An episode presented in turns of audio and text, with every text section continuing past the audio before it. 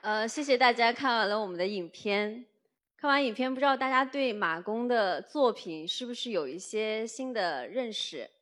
今天我们也非常的荣幸邀请的到了马岩松本人和另外一位重量级的嘉宾，就是同济大学城呃建筑与城市规划学院院长李祥宁老师，呃一起一起来到了现场，跟我们做一场映后对话，把建筑作为方法。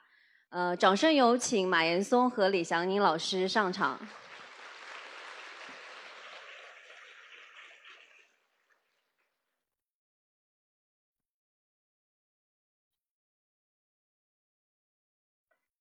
其实啊，在这集影片的名字呢叫《我的刺》，我想了很长时间，一直没有找到合适的。然后最后在那个影片的最后结尾处，马工说：“就是我也是普通人的中的一员，我的刺也是为大家而长的。”所以想问一下，看马岩松，就是你觉得你的刺是什么呢？我先那个祝贺你弄成了这个东西啊，就是挺。挺好的，就是看着我大屏幕，然后我觉得就是呃，刚才我还跟李老师说，就是有人能去做这件事儿，就挺挺挺好的，去去拍这些话题，然后引发一些讨论，嗯，所以就是还有这么多人来参与这活动，祝贺你。然后你刚才问题是，呃，你的字是什么？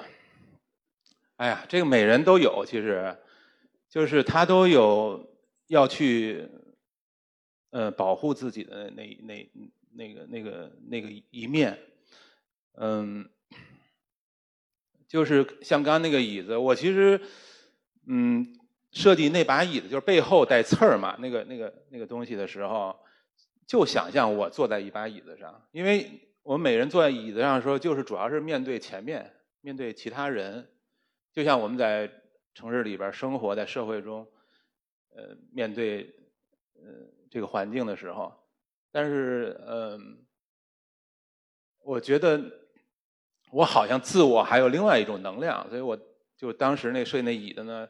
后面就长出很多刺儿，你前面看不见。比较柔软。对我其实不是特别喜欢把刺儿弄在前面，我是那么一种人，就是其实建筑师有点像这个，就是他其实虽然在进行。一个很大的宣言，有的时候，但他是幕后的，对吗？他不是说我在这儿夸夸演讲，他还是通过有一个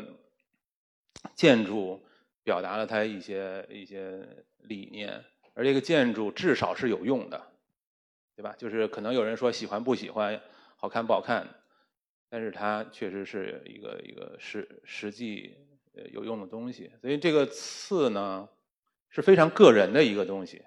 可是，任何一个创作者又没办法。如果你是假设是一个城市的人的话，你没办法把这个东西给隐藏起来，就是你还是会显示出来的。那李老师觉得，中国的现在的这个年轻建筑师会需要这样的刺吗？首先，呃，有刺很很累哈，其实也是就只能趴着睡，没有办法躺下来。英语叫 lie on your back，是一种非常放松的状态。其实，呃，我觉得，呃，就像他说的，如果建筑师把自己想象成一个英雄啊，或者说你其实我们会说某些人天生有反骨，就是你其实你要欲承其重，你也你你你也必须能来忍受这样所带给你的这种困扰。那我觉得，呃，就像他说的焦虑也好，或者说，其实在很多的时候，呃，这个抵抗。或者说这个呃反抗的这样的一种意识会带来在在做的时候很多的张力，但是这个其实也会对于建筑师来说，这个会给你带来很多困扰，但其实也会是你呃激发你自己不能呃不能好好的每天都不能好好睡觉，你要琢磨这个事儿的一个一个动力啊。我觉得对于年轻的人来说，其实我觉得马工刚才说的还挺好的，就是说。呃，他希望你们年轻人，其实我也很希望你们年轻人能够呃，不要在成长的过程当中把那些刺儿都都都磨没了啊，这是真真的还是对于一个学学建筑或者学设计的人来说，或者说搞艺术的人来说，其实这个东西真的是非常重要的。其实每一个建筑师或者每一个设计师，其实都是一个很奇怪的动物，跟别人应该长得不太一样。我觉得这是有点刺是挺好的啊。有刺也代表着一种个性。前两周，呃，普利兹克建筑奖颁给了英国的建筑师 David Chipfield。我想上海的市民应该对这位建筑师比较熟悉，因为他做了西岸美术馆、洛克外滩园，还有就是那个徐家汇书院，还挺多的。所以就是他的城市更新的这个项目，在就是给人比较印象深刻。我想也想问一下，看两位老师，就是呃普奖今年的这个信号是什么？给大家一种怎么样的信号？从建筑圈的这个角度来看。我觉得，呃，他呃应该得这个奖，但我觉得其实已经得了晚了。在他最有创造力，或者说更早一些时候，其实是我觉得更更更能够。他现在做项目做的很多了，就是我觉得一个建筑师，就像他说的那种，要发掘出那种天才的建筑师，往往是在他年轻的时候，呃，就能够在他有最有锐气的时候，可能能够把他发掘出来。我觉得，呃，那个时候呢，是他们。最无所保留的去去挑战一些东西，或者去冲刺的时候那样的一个状态。我先我先给大家介绍一下这个普利斯克奖，因为好是不是好多人不不是学建筑的？大部分都知道的啊。哎，有多少是那个学建筑的？举一下手。你看，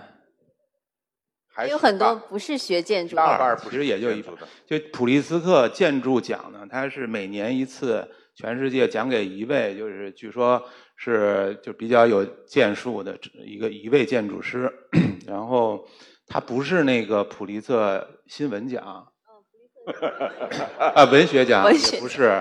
也不是诺贝尔奖，也不是这个奖，因为其实什么建筑师都有，而所有人都会轮上得这么一个，因为你每年一个嘛，你你你想啊，你。所以，其实真正的问题呢，还是说，呃，建筑师能给建筑界带来什么样的讨论？那这个谁开始这个讨论是很重要，而开始讨论的人，肯定不会是一个奖或者是一个什么，肯定是一个设计师。所以，这个我觉得是非常重要的。呃，而且呢，呃，不同地方有自己的追求，有自己的使命，就是就是。这不是一个全世界的全球化的一个背景下的奖吗？哎，今天给个非洲，明天给个，呃，就是，但是我就想说呢，其实对印度，对吗？印度给那个他多大岁数给他的？那不是更晚？九十九十多。像那个那个季其星已经是八十八八都很对，都很大。我觉得尤其是对今天的中国，嗯，可能在全球化已经。呃，就是发生了很，就是在西方嘛，就简单就说，在在那个发达地区讨论的问题，或者让他们焦虑的问题，跟咱不太一样啊。就是我们焦虑的问题，其实好像在这种像日本也焦虑过啊。日本是不是就是也有长的历史，然后也有要面对现代化，要面对西方的这种这种。冲冲冲突，然后自己的文化如何在未来能有自己的这个？然后很多人在这个时候呢，就想个人跟国家、跟民族、跟历史到底什么关系？就反正有点很纠结。但这个事儿确实就是一个真实的问题，这个不随着任何就是这些话题去呃呃去左右。对，我我补充一句啊，就那个。其实，其实我我呢，在那个普在基金得普利兹克奖之前，就跟他签了个合同，就是同济啊，然后他到同济来做教授，然后呢，他每年来同济做做一系列的讲座，把他几几几十年的这个东西总整体的做一个呈现，然后到他评上了以后，就就很难抓住他了。然后前两天那个呃，幸亏我们在那个呃，在在这个今去年年底跟 Chipperfield 也签了一个合同。让他今年九月来那个给我们教一个 studio 啊，教一个设计课，所以现在也也也抓不到了。所以前两天我碰到李虎的时候，我跟他开玩笑，我说你赶紧去跟那个那个 Steven Ho，说，赶紧跟同济签个合同，他肯定来。对，大师嘛，每年都会有一个，但是其实他今年得奖就是关注更多是城市更新的这个话题嘛，所以其实我们今天所在的这个场地蓝星大戏院，其实也是一个近百年的这个建筑，所以大家可以看到上面是百年前的呃蓝星大戏院，下面是翻新后的，然后去年还有一部电影是娄烨电导演的，呃巩俐主演的《但蓝星大剧院》。也是以这个兰心大戏院为背景的，其实就在这拍的，就是这拍拍的。然后它其实这里也是原来那个先锋戏剧的这个诞生地，还有包括我们现在的这个观众厅，三十年前的也是有个百年的这个建筑一个对比图。其实也想去问一下，看两位嘉宾就是怎么去呃看待现在老建筑翻新的这个话题，因为马岩松也是看到那个火车站。老建筑和新建筑的这种结合嘛，所以就是请两位老师可以讲一下如何看待老建筑翻新这个议题呢？还是看它的价值吧，就是嗯，像我们也做了不少，呃，有时候刚才片子片子里说并置，我刚才说的好像是说我希望有我。然后有这个历史，然后我们俩都在有一种对话的感觉，就是其实是平等，就是我也觉得我们今天也在做一个新的历史，然后尊重他的方式呢是跟他对话，而不是只是把它给供起来，像博物馆那个一样。但是呢，情况就是如果它真是一个博物馆，呃，里边的那种那种就一点都不能碰的东西，可能就不一样了。就像我们在，嗯，在罗马，呃，正在做一项目。光这个审批已经搞了十年了，我从年轻建筑师等到现在还没那个还在建，现在终于，但是之前就是审批各种跟周边的关系，然后这个老老建筑你能动哪儿不能动哪儿，非常非常小心。我觉得这是必要的，就是你需要这种非常小心、那个虔诚的，甚至就是说很，我还认识一个，我还认识一个一个一个人。在那个一个日本人，我不知道你知道不知道，就他是生活在那个高高迪那个圣家堂那个大教堂里边对他，他从他小时候不是他从他年轻的时候二十多岁的时候就在里边当一个助理，他就他不里边有无数那种雕塑啊，那个建筑的细节啊都是手工制作嘛。然后这房子还没建好到现在，然后他还要多少多少年？他说我这一辈子就是这这一件事儿，就是干就就干很长时间。但是在这个过程中，还是有创创造的，就是它不是说一张图纸，就是它还是在这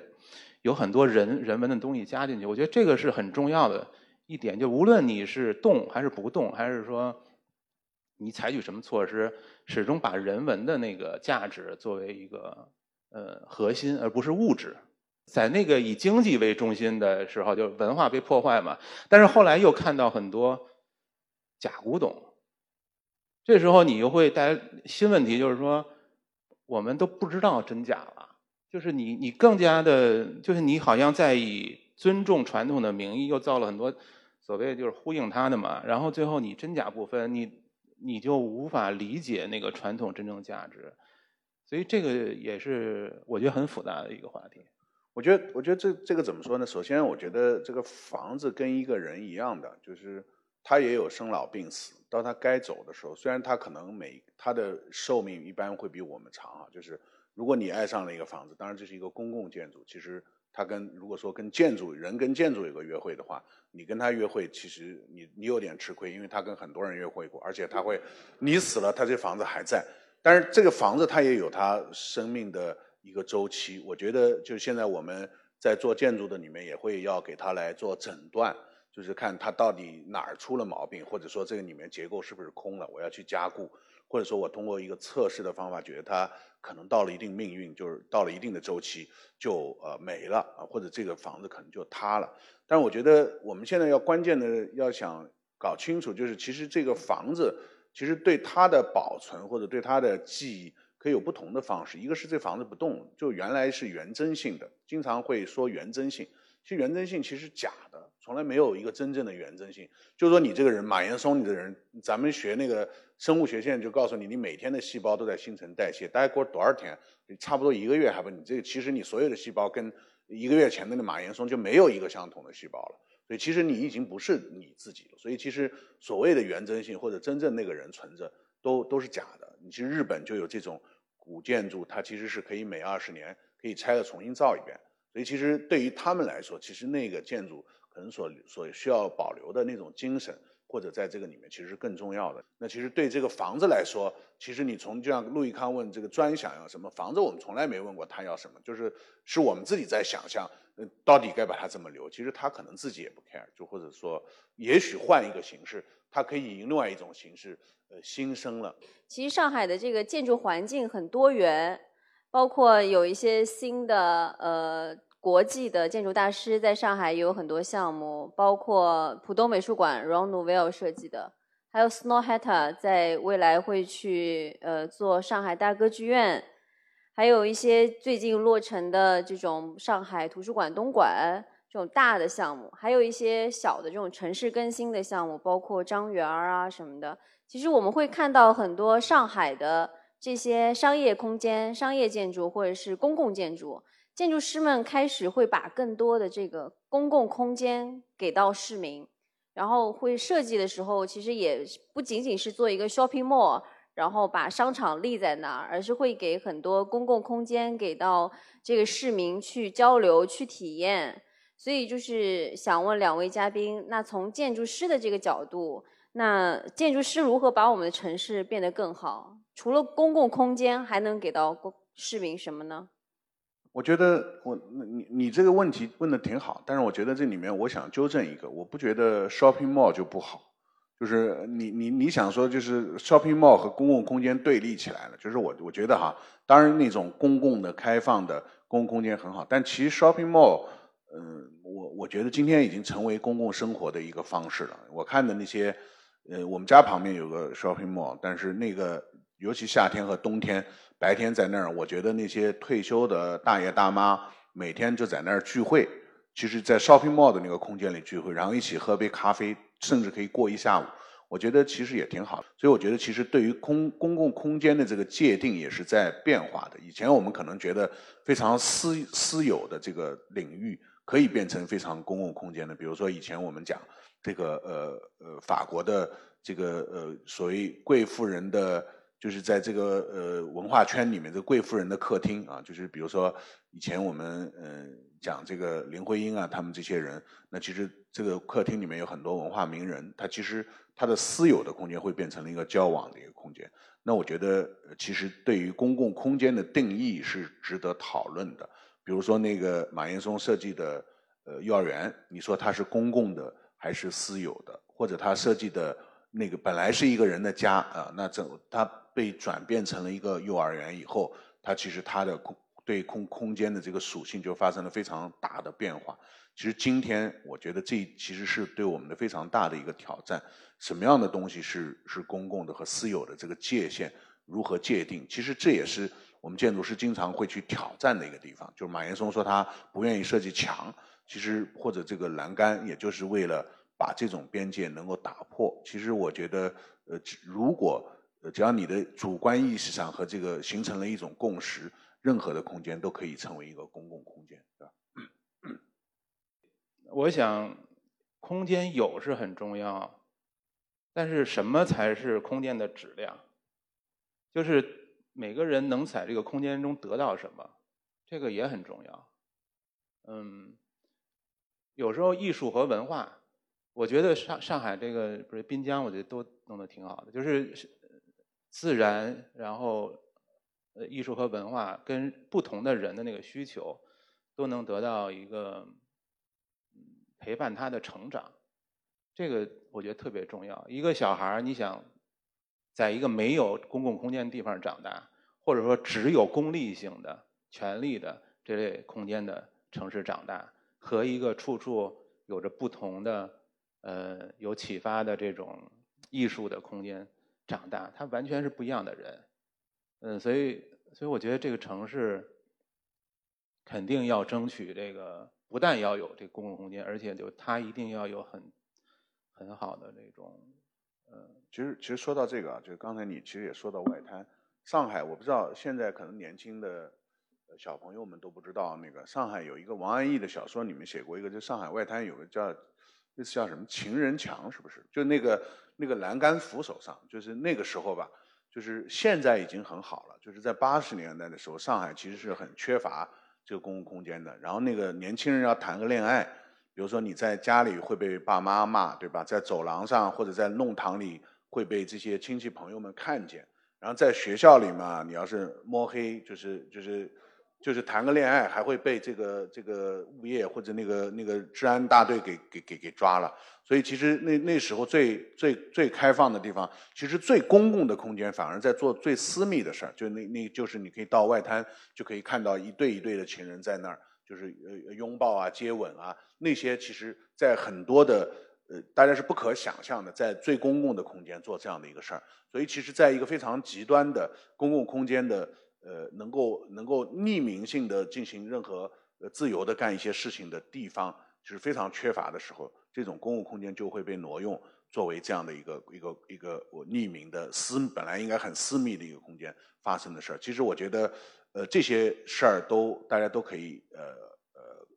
看到。比如说，其实，在最这个西方，从整个世界上一直都是这样的。比如说，在那个早期的基督教。那个被禁的时候，那个呃，其实，在罗马帝国的很多时候，基督教是被是被禁止的，所以那些教众实际上就只能在自己建的家里啊，或者在这个地下室里，或者是在墓地里的墓穴里面举行这样的小的仪式。其实那些也是本身是非常私密的地方，就会变成了公共空间的一个东西。所以其实大家在你会发现，人对于公共生活的需求可以突破一切这种空间的障碍。和社会的文化的甚至政治的障碍，来来最后来满足你对公共的交往的这样一种诉求，我觉得这点是非常重要的。对，其实公共空间也是在我们的生活当中一直被存在。然后马工其实马工的作品有很多这种超现实啊，呃，超时空的这种体验。除了公共空间，还有里面。也会有设计很多不一样的这种体验的这种空间，让大家去感受。嗯，其实马岩松最呃对我印象很深刻的是哈尔滨大剧院那个项目。所以问建筑师怎么去平衡梦想与现实的时候，其实那个项目对我来说其实有了答案。这个项目在小红书上面被打被网红打卡了很多次。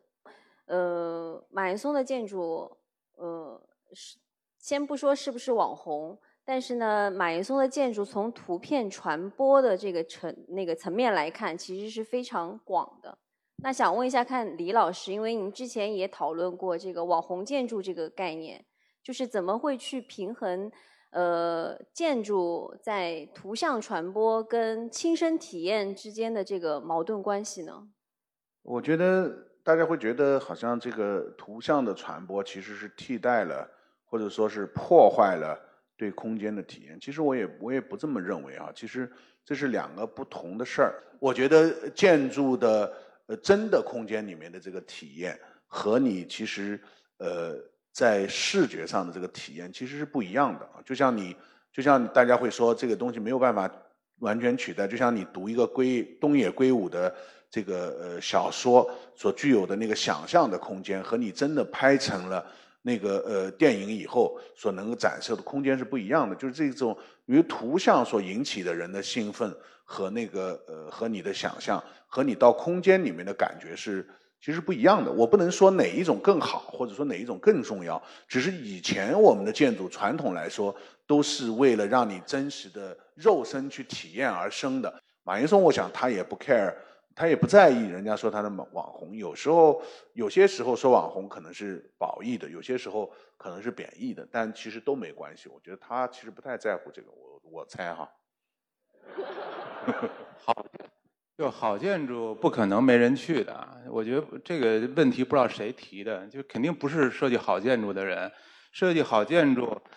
他的图片又帮他传播，然后更多人知道，最后还是要去的嘛。我昨天，呃，我前天。参加一个就是敦煌的活动，你知道吗？就是敦煌不是数字化嘛？因为早期很多的文物都流失海外，然后现在要不回来，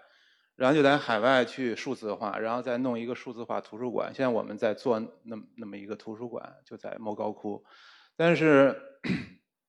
当时就就说这个就是有文物保护的考虑，就是其实很多游客去啊，那个在洞在那个洞窟里边，你的体温啊、二氧化碳其实会加快它那个呃壁画的那个损坏的，但是呢又要让大家看，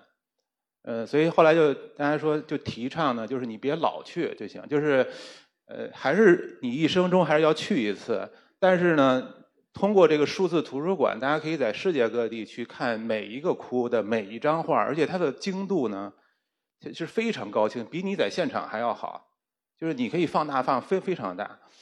嗯，他给你的那个，他还有一个那个数字讲解，你知道吗？就就非常好，就他能给你在现场得不到的那些信息。但是你如果要体会那个大漠那个环境啊，还有那个。窟里边那个空间，你还得到现场，所以那个就他们那个院长就是说，希望大家就是，呃呃来来之前先看，然后呢呃带着问题来看完了回家接着看那个就是再去研究那些细节，就是因为这个东西有很多的信息，它是一个互补的一个过程，我就想连。莫高窟都不怕当网红，都不怕被数字化，你还这建筑什么还还有谁还担心这个呀？我觉得，我觉得有点想太多了。就像马工说的，网红也许就是对一个传统美学那个霸凌的一个反反抗。嗯，其实又回到我们的今天的这个主题，就是把建筑作为方法。是希望，呃，大家有一个开放的这个讨论，建筑它能不能作为方法？建筑它到底能解决什么样的问题？因为从这个角度上来说，建筑它不一定要落地，它也许一个方案就能够引发社会的思考、社会的讨论。嗯，因为马工就像马工去年有一个落标的项目，那个珠海文化艺术中心的一个国际竞标。他也明知道这个项目不会中标，但是他还会去花很多时间精力去把这个方案给做出来。这个叫穹顶下的村庄，也想听一下看马工呃对这个项目的一个呃理解和看法。呃，我经常落标，我不是说那个老老是赢，这个落标就是稍微有点不一样，是说有意为之吧，也没有那么悲壮啊，就就是。是，他是有这么一个政府投，就是招投标，然后他要求说，在这么一个半岛要建一个市民文化中心新建筑，很大很大。呃，然后当我去现场的时候，就看到这个景象，它是有一个老村的，有一个渔村吧，也不是说那种文物级别的，正在被拆除。然后呢，我就做了一个方案呢，希望说把这个以前的建筑和空间是不是能保留一部分。作为，因为它毕竟是呃谈这个市民文化呀，这个历，我觉得这个你把真正的文化拆了，好像有点说不过去。再建一个什么？因为那种东西就是，嗯，全国现在很多城市都是在在这么做，就觉得先把地给弄成一张白纸，然后再建立所所谓的文化，最后又形成一种呃千城一面的那种感觉。然后我们就提出把它给改造、保护，然后提出一个叫保护性重建。然后呢，我就抱着一丝那个希，因为我知道这个是呃是超过他任务书的要求，你等于人家让你做的事儿你没做嘛。结果他那个评出来以后，哇，就是一个特别恐怖的一个，就是就是随便一个，就是就是那种怎么说呢？实在是就是反正经常见的那种那种，就是毁城市的那种东西。不好总结这话，就是那么一个得了一等奖，所以我对这个专家真是很失望啊。但是，但是我是有人来采访我，然后说你怎么想的呀？然后我就说说说，然后就上人民日报，然后那个我还发给当时任建设部副部长，我说怎么还有这种大拆大建的什么的？然后就是这个确实是部署，就是是非常不好的一件事吧。因为引发了这个思考讨论之后，也许有一些结果也会变，做了一些改变吧。那李老师，你会觉得就是建筑师如何把建筑作为方法去改变一些现状的不完美？呃，首先我觉得，呃，做建筑师呢，其实是选择了一种呃不太一样的人生，就是你其实人家会觉得建筑师是一群非常奇怪的动物，就是好像就是说一般出来拍照都是黑颜色衣服啊，或者是什么？那以前那个那个。以前那个，以前那个，呃，我记得香港大学的一个老的建筑系的系主任叫 Leslie Lu，他就跟我说，他其实像比如说到美国的这个东海岸去学建筑学校去学习哈，其实很多的你学的呃不是怎么做设计，这这固然是学到了一点怎么做设计，但最后其实你是学一个 manner，怎么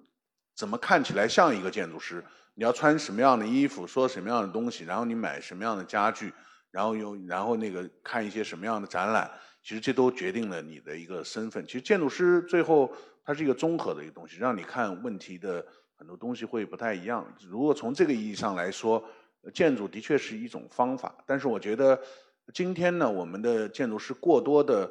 关注于自己的这个作品。前两天我们在那个呃，在徐家汇书院，就是有一个。呃，城市更新的一个跟电视台我做顾问的一个项目叫《生生不息》，就是那个有一百个准备拍一百集城市更新的这个项目。这里面其实有很多的，我觉得在做这种微更新的项目的时候，很多建筑师就忘，慢慢就会忘记自己想想想做的一些那种做作品的那种伟大的抱负啊。甚至呢，比如说像我们上海有一个建筑师叫张斌啊，他做的一个，呃，马岩松可能也知道，就是一个桥底下的一个小的空间。本来，但是是做了一个咖啡馆，但是在疫情的期间呢，因为那些很多那个送外卖的骑手都没有地方去睡觉，所以其实他咖啡馆前面有很多的台阶，变成他们可以睡觉的一个地方。所以最近那个洛杉矶的那个 UCLA 的那个那个教授带着一堆学生，偏就一堆博士生要来调研上海的城市空间，他们就指明要看那个房子，就是因为觉得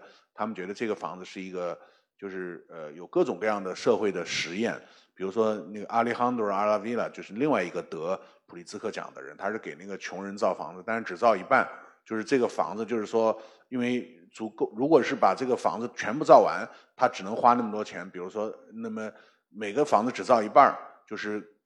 就是创给更多的人创造了机会，然后激励你这些穷人。就是住到这个低收入住宅里面去的人，可以再去找一个工作。这样呢，你那个房子造了一半，还有可以稍微再花一点点钱上去，你就可以增加一个房间。所以这些呢，我觉得都是建筑师实际上不仅仅是考虑在创造一个作品，建筑作为一种方法，其实是从社会能够给人提供一种人的人性的温度。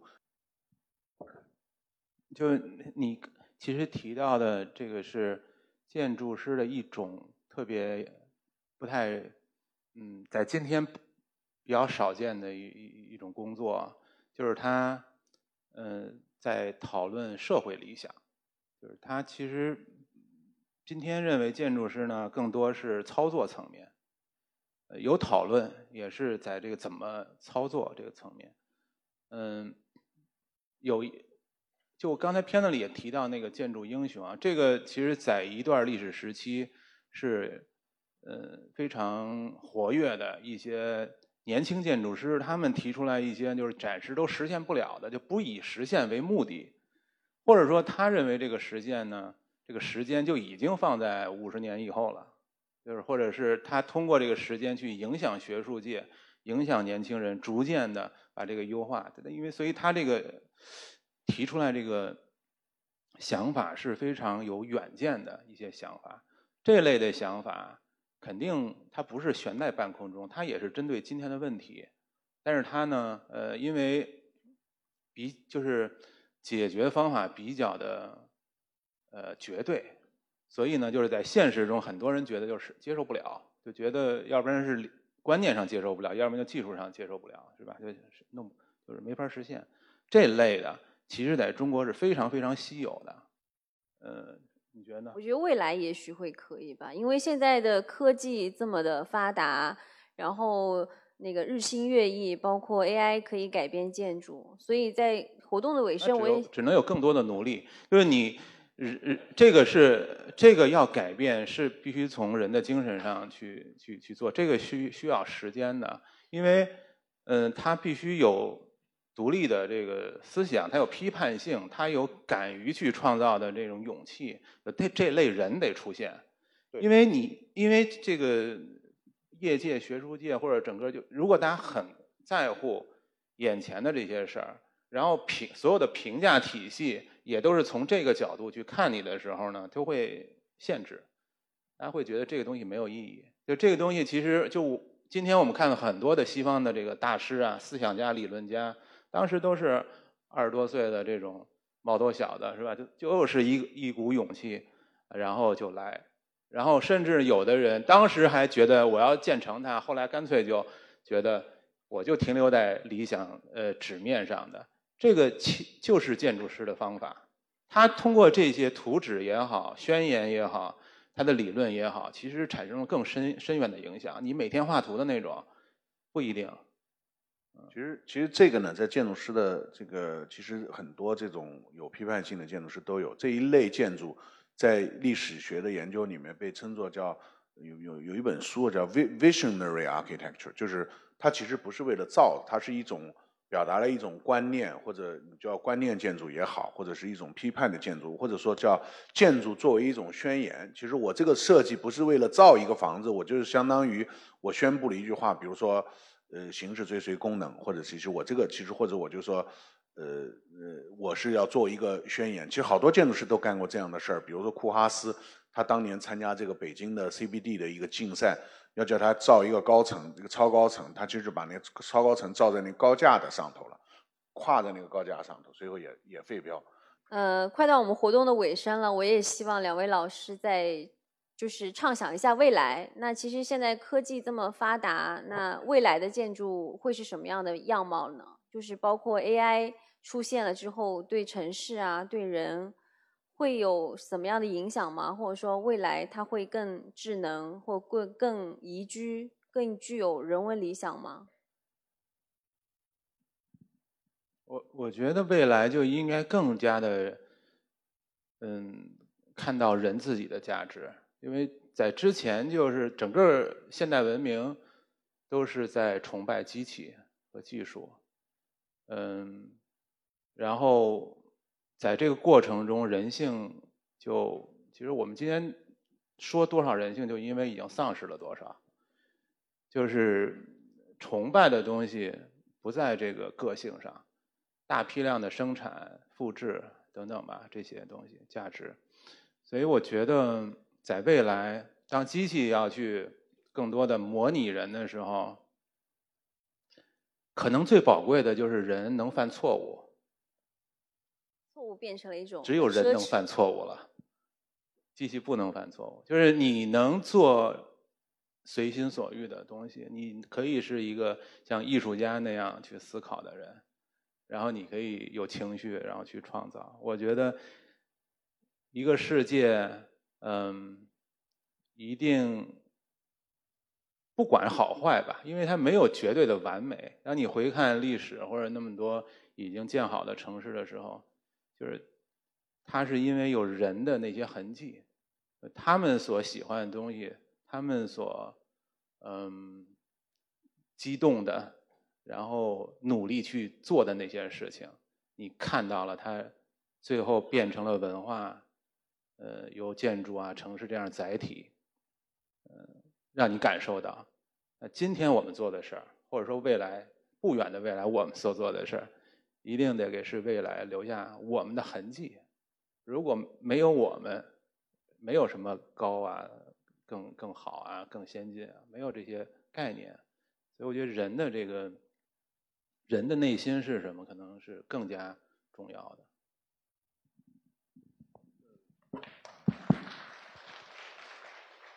我